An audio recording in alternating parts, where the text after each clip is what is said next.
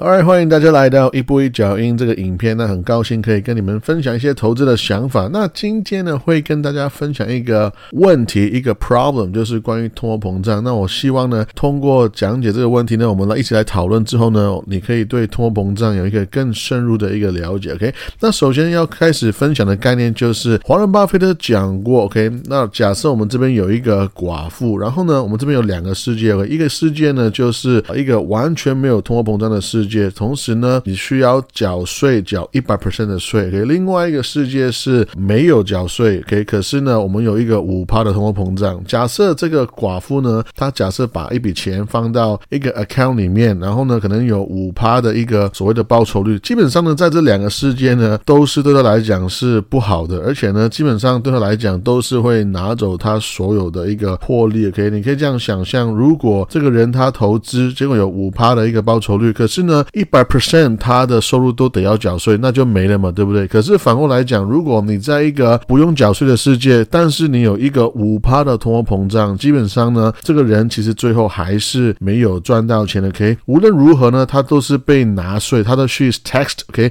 呃，怎么样都是被扣税的。OK，所以所有的钱都是从他的本金里面找出来。OK，但是一般人呢，他会觉得说，哎，好像哇，你要扣我的钱，扣一百 percent 的税，这你会觉得好像。像很恐怖、很夸张，或者是不能接受。但是反过来呢，可能在一个五趴的通货膨胀呢，你会觉得哎，好像没什么感觉。因为这个呢，我们常说通货膨胀呢，就是一个慢慢吃掉你的钱的一个怪物。OK，所以呢，要注意这两个东西都是非常非常重要的。OK，那我们先今天看一下这个问题哦。首先呢，有一个男生，有一个女生，其实无所谓，男女都无所谓。OK，所以假设呢，我就是左边这个男生的 OK，然后呢，我今天呢就是不晓得为什么，也不知道用什么原因，反正呢，我就是。是啊。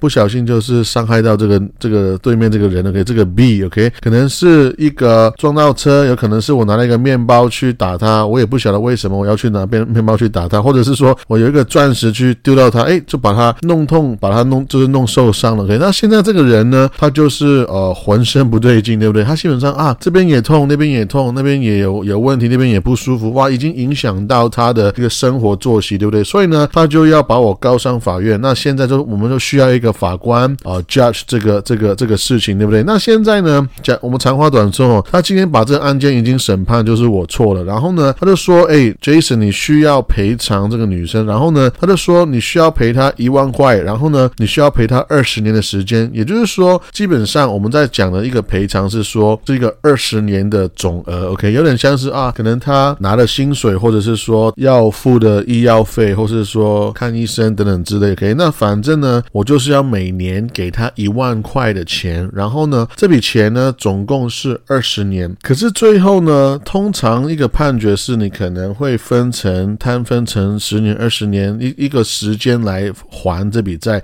他不会突然一次二十万去给他。为什么呢？如果马上判我给他二十万的话，那这个人呢，他可以拿我的钱哇，他拿去投资，比如说或是不要说投资了，放在一个银行里面，然后假设我一年有一个。五帕的利率呢？哇，我基本上我第一年就已经会多赚一万块。也就是说，如果我马上给他二十万的话，基本上他实质拿到的获利，他拿到的那个益处呢，是超过二十万的。所以呢，这个时候很重要的人物就来了。OK，我们看到，哎，这个 suit，OK，这个这个啊，我很喜欢看的一个 show 了。OK，那我不晓得你们有没有看过？可是呢，他们最爱、最会做的事情就是会给一个 deal，就是给你一个 deal，看你要不要接受。之后呢，我们就好像哎，两家就呃和平共处。我我们就我们就很和气的，OK。所以假设现在这个 suit 他们的律师来之后呢，他跟我说，哎，你现在呃本来的判决是一万块，然后需要乘以二十年，可是我现在给你一个 deal，我说，哎，好不好？我直接给你十二万美金，我直接给你十二万美金。那大家请问，问题来了，那你会接受吗？你会接受一个一次性的付款十二万美金，还是说你会想要每一年给，就是收到一万块，收到二十年呢？你会有什么样的？一个想法呢，给你们想一下。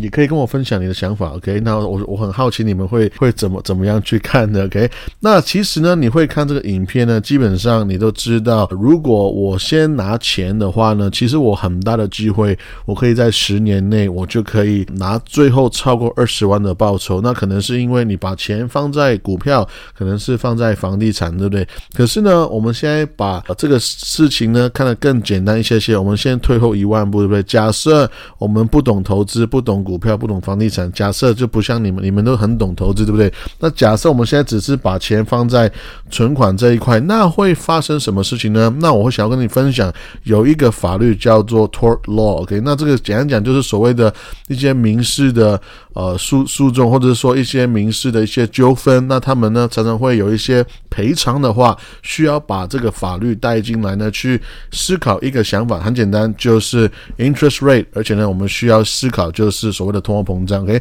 所以现在假设我们在一个利率四趴的环境当中呢，你就会发现，其实二十万这个概念呢，如果我们以二十年来摊分的话，OK，其实我们需要的是最多给给十三万六千块，为什么呢？如果我假设我今天一次给你十三万六千块的话，如果你用一个四趴利率来投资的话，基本上你就可以做到每年可以持续拿到一万块的钱拿出来，可以持续拿二十年那么多。OK，可是呢，当我在持续在看，我也不晓得为什么会看到这个呃很有趣的一个法律。OK，那我就继续读下去，我就发现其实很多的呃所谓的 tort law，很多的一些这些法律的啊。例子呢？他们已经会，因为他们很有经验，所以呢，他们已经很很自动的，已经法官已经懂得把这个赔偿呢要连在一些通货膨胀跟利率的一些计算里面。也就是说，他们的习惯很多时候会把那个赔偿也接上我们所谓的 CPI，就是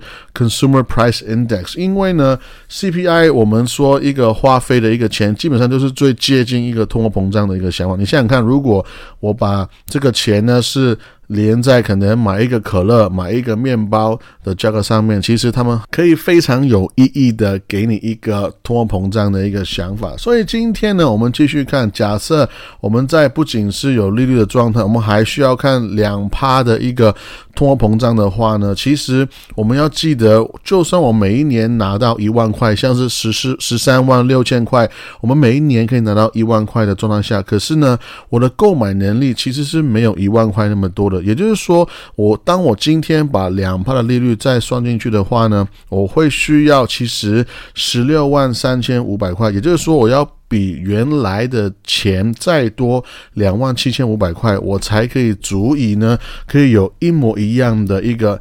一万块每年一万块的一个购买能力，所以呢，今天这个 problem 这个问题是想要跟大家分享说，当我们去思考这个问题的时候，我们其实也需要想我们的利率，还有我们的通货膨胀对我们的钱的一个实质的影响。所以呢，大家哎，你最后你选的答案是什么呢？可以跟我分享吗？那我们就下次见，拜拜。